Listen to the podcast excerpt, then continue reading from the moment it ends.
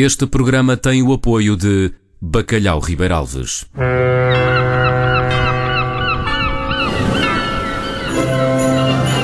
Bacalhau com todos.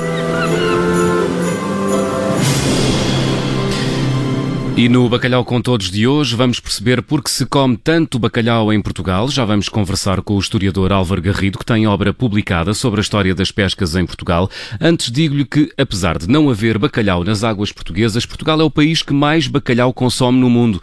Cada português come em média 7 quilos deste peixe por ano e 20% do bacalhau pescado em todo o mundo vem parar à mesa dos portugueses. Já vamos perceber a razão para isto ser assim. Junta-se ao Bacalhau com Todos de hoje o historiador Álvaro Garrido, que tem obra publicada sobre a história da pesca do bacalhau. Bom dia, professor. Muito bom dia. Obrigado pelo convite. Ora, essa. Professor, é preciso recuar até quando para encontrar bacalhau no prato dos portugueses? É preciso recuar muito até à Idade Média. Já havia algum consumo de bacalhau em Portugal, mas ele era irregular, não era objeto de um consumo generalizado, tanto quanto se sabe. E, na verdade, essa prática social e cultural do consumo de bacalhau começa na época moderna, no início do século XVI, e está muito associada às primeiras viagens de exploração dos grandes bancos da Terra Nova, que foram empreendidas por navegadores portugueses nesse período. Na Idade Média, o, o bacalhau era pescado por barcos portugueses ou era importado? Não, não há, não há nenhuma notícia de pesca por homens e navios portugueses durante a Idade Média no Atlântico Noroeste. Ou seja, a descoberta do bacalhau, o achamento da terra nova do bacalhau, é um processo que participa dos chamados descobrimentos e, portanto, das viagens marítimas de exploração mercantil, porque inseria-se na tentativa de achar contra a costa das Índias, navegando para o oeste. E, nesse sentido, as navegações dos irmãos Corte Real, açorianos e de outros navegadores portugueses deram com os bancos da Terra Nova, mas é uma corrida europeia, sobretudo do sul, de bascos, portugueses, ingleses e franceses, aos grandes bancos da Terra Nova que já tinham fama na Europa em geral e no Sul em particular, de serem bancos muito piscosos, ou seja, muito abundantes de, de peixe. Portanto, só a partir do século XVI é que os portugueses eh, começaram a ir com regularidade aos bancos da Terra Nova pescar o bacalhau. Sim, finais do século XV as primeiras viagens, uhum. inícios do século XVI, há notícia e registro de desembarques, de descargas de bacalhau uh, salgado verde em portos portugueses dessa época.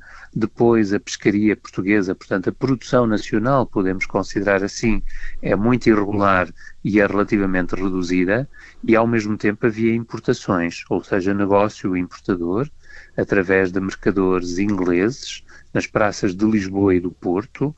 Desde a época moderna isso já está documentado e é muito regular essa prática social e económica e, aliás, avantajou-se à pesca de produção nacional. Portanto, historicamente, Portugal importa mais do que propriamente produz e o hum. hábito generalizado de consumo está relacionado com isso. Quem é que comia bacalhau uh, nessa época, a partir do século XVI? Era, era um alimento que estava acessível a toda a população ou não? Na época moderna, nós não temos estudos nem possibilidade de saber com exatidão quem é que comia, ou seja, havia, há sinais de uma presença regular do bacalhau, por exemplo, nas listas dos hospitais de misericórdia, aparecem referências ao bacalhau como hábito já de consumo na própria literatura de Gil Vicente, no teatro vicentino, ou seja, há uma série de indícios de que o bacalhau já era objeto de um consumo mais ou menos transversal, mas não era alimento pobres ainda. Na verdade, havia uma grande dificuldade de aceder ao peixe fresco da costa portuguesa. Portugal sempre teve esse problema e o recurso ao bacalhau seco ou salgado seco era um consumo nobiliárquico das classes abastadas, de alguns clérigos, da corte e de uma ou outra camada intermédia da população burguesa e não mais do que isso. Depois chegamos ao, à época do Estado Novo e uh, o Estado Novo faz um esforço para dar um novo impulso à pesca do bacalhau. Por que é que isto aconteceu? Isso é, é uma história interessantíssima, porque na verdade o Estado Novo, a ditadura corporativista de Salazar, pega nas indústrias do bacalhau como um setor fundamental, estratégico da dita economia nacional. A campanha do bacalhau é talvez a melhor sucedida de entre as várias campanhas autárcicas levadas a cabo pelo Estado Novo, foi muito mais eficaz do que a campanha do trigo, que durou 7 ou 8 anos, não chegou a 10 anos, com relativa eficácia na substituição de importações. E a campanha do bacalhau durou quanto tempo, professor? A campanha do bacalhau praticamente dura até 1974, ou seja, uh, todo o sistema protecionista da produção nacional, a regulação do abastecimento, a cartelização do negócio, a tabela de preços, uh, os subsídios aos armadores, o controle do trabalho, todo aquele aparato corporativista ligada à campanha do bacalhau, só cai com o regime em 74. E quando, verdade, é que, e quando é que começou a campanha do bacalhau? Começa nos anos 30, ela é lançada oficialmente em 1934, com a criação da Comissão Reguladora do Comércio do Bacalhau, que é o organismo coordenador de todo o setor bacalhoeiro e do abastecimento, cuja sede era em Alcântara, em Lisboa, onde é hoje o Museu do Oriente.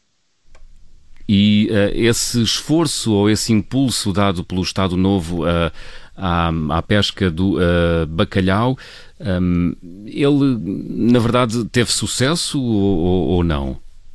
Na lógica do regime, teve imenso sucesso, ou seja, o objetivo era regular o abastecimento, controlar também a desordem pública e evitar que o problema dos abastecimentos alimentares se tornasse outra vez uma razão de tumulto social e de desordem, como tinha sido durante a Primeira República e durante o século XIX, porque na verdade o mito do fiel amigo, a ideia do, do bacalhau como alimento popular de generalizado consumo, é uma parábola do século XIX mas o problema económico e político vinha sendo elaborado em vários quadrantes, pelas elites também, e o Salazar pega no problema a partir do diagnóstico empírico que faz do problema dos abastecimentos na Primeira Guerra Mundial. E é a partir daí que as campanhas do trigo e do bacalhau são elaboradas como programas económicos que eram, no limite, programas políticos de, que estavam inseridos na lógica autoritária do regime. E que tem também uh, uma, tem um lado uh, de propaganda. Em 1951, a diplomacia portuguesa convida o, o Alan Villiers, o repórter da National Geographic, para vir a Portugal, escrever sobre a, a frota pesqueira um, do bacalhau em Portugal. Dessa ação de propaganda resultou o livro uh, A Campanha do Argos. Quer falar-nos um pouco desse livro, professor? Sim, esse, esse livro é fascinante e é, e é, um dos poucos livros que durante o Estado Novo alcança uma projeção além fronteiras, porque é objeto de uma propaganda esmerada e muito profunda, que aliás é lançada pelo embaixador Pedro Teotónio Pereira, que gostava muito de navios e que tinha andado na escola naval, mas depois, por razões de família, seguiu o setor dos seguros e era um homem que acompanhou todo este programa nacionalista da campanha do bacalhau e, e, que era amigo pessoal do comandante Tenreiro, que era o grande oligarca do, do setor. E, na verdade, o Alan Villiers, que era um grande escritor do National Geographic Magazine, é-lhe encomendada uma crónica de viagem a bordo do Lugre Bacalhoeiro Argos, em 1950. O livro é publicado em língua inglesa primeiro, aliás, tem tradução em 16 uh, eh, línguas diferentes, recebe o prémio Camões do SNI, que é atribuído por Salazar eh, em 1952, e é um livro muito interessante ainda hoje, que eu reeditei aqui há uns anos com um estudo crítico de minha autoria, e que mostra o que era uma viagem ao bacalhau, embora recalcando os aspectos duros e violentos daquela vida e criando um quadro demasiado harmónico, quase de alegria no trabalho, que convinha uh, dimensionar e projetar além fronteiras, porque acabava também por ser um, um, livro de propaganda do regime e de um sistema corporativo que nos anos 50 já estava muito desacreditado. E funcionou? Foi eficaz essa ação de propaganda ou não? Foi muito eficaz, aliás, a propaganda é impressionante. Houve muitas reportagens na BBC, em televisões e universidades norte-americanas, no mundo atlântico em geral, nas Ilhas Britânicas da América do Norte. Ainda hoje esse livro em língua inglesa é um mito e é uma narrativa de viagem muito agradável que vale a pena ler. Olha, é um belo presente de Natal. Eh, a edição já vai na quinta reedição portuguesa da Cavalo de Ferro. É muito interessante. É na época do Estado Novo que o acesso ao bacalhau se democratiza e ele se torna quase prato nacional ou, ou, ou antes, professor? é, é anterior. Esse, esse processo uh, que o meu colega José Manuel Sobral também tem estudado começa em finais do século XVIII, ou seja, há uma popularização uh, do bacalhau enquanto alimento que é também reinventado através dos livros de cozinha e numa prática doméstica cotidiana de reinvenção culinária do produto. Isso começa, presume-se, em finais do século XVIII, há sinais muito evidentes, e durante o século XIX, na verdade, essa parábola, o mito do fiel amigo, torna-se muito popular, é muito abordado no desenho satírico, nas artes gráficas, na literatura, no Ramalho Ortigão, no Essa, ou seja, eh, é claramente um fenómeno do século XIX que é dimensionado pela propaganda do Estado Novo e pela importância que a ditadura de Salazar confere ao problema do bacalhau, que é já eh, uma lógica autoritária, corporativista, muito inserida na própria lógica política do Estado Novo. E quando é que o bacalhau se torna o prato da ceia de Natal?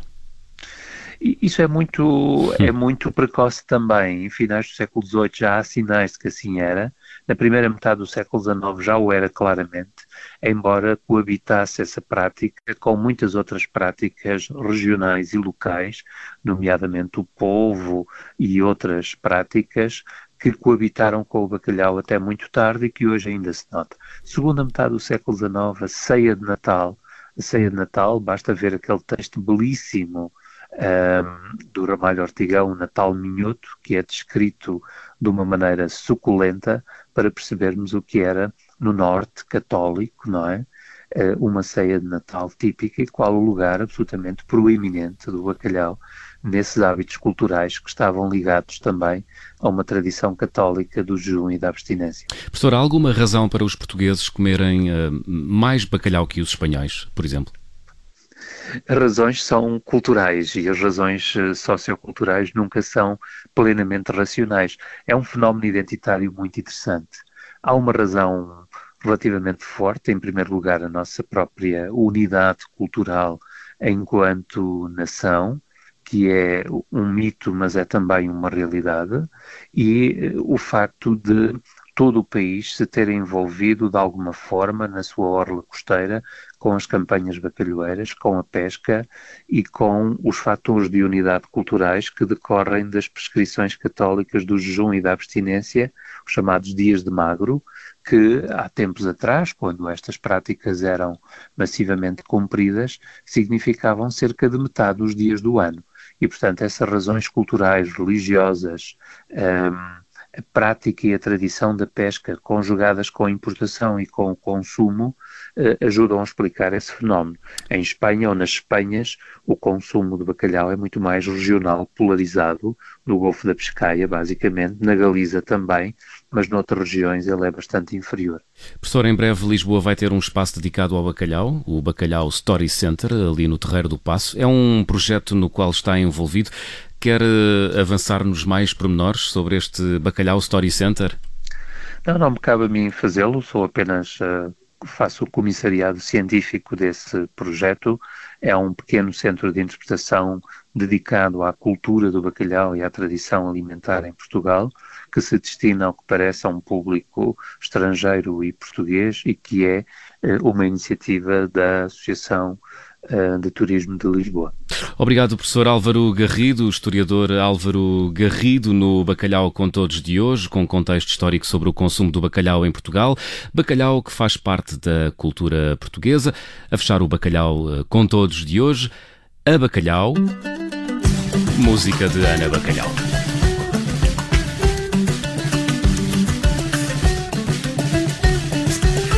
Dizem que lá há mil maneiras de cozinhar bacalhau E que só há mais Marias que Anas em Portugal. Nasceu Ana Sofia, bacalhau na certidão. E desde esse belo dia só eu faço questão. Quando eu era pequenina muitos achavam bizarro. Bacalhau de sobrenome tornou-me num bicho raro. E a mim que era gorducha com este jeito engraçado Dava muito conteúdo Para piadas de miúdo e que xixi para o lado. Foi com isso que aprendi que há sempre alguém no desdém. Se não gostas de ti, não há de gostar ninguém. Desde então que decidi vender meu queixo bem, ter orgulho no BI. Valer-me do meu QI e da minha voz também. Ana é nome comum, mas é uma nome própria. Como é própria de mim, não podia ser tão sobre um bacalhau no fim. Tenho peixe por homónimo, fica tão bem assim que parece pseudónimo.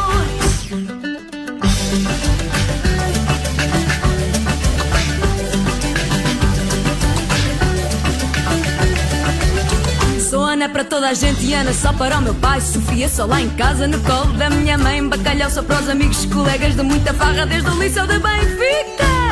Há letras com as amigas quando tocava a guitarra. Sei que Ana é pequenina e mais condiz com a sardinha. Com certeza que essa brasa tem de ser fechada à minha. Pois toda a gente diz que assim se quer a mulher, só danada o meu nariz. E como quero ser feliz, escolho peixe que eu quiser. Ana não comum, Um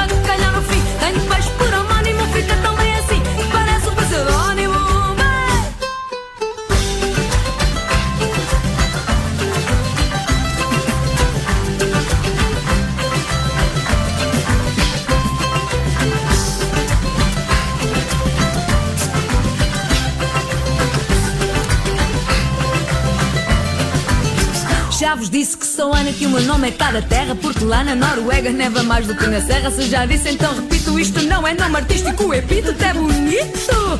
E de nome de registro passou a nome da guerra.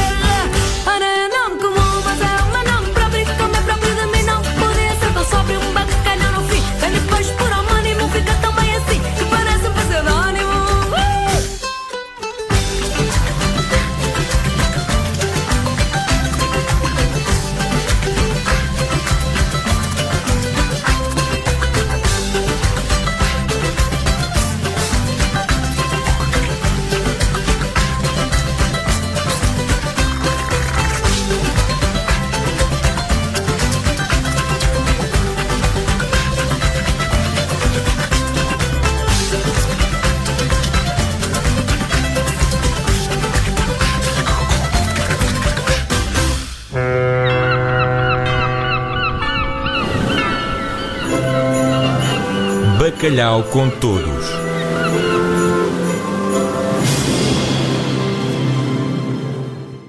Este programa teve o apoio de Bacalhau Ribeiralves.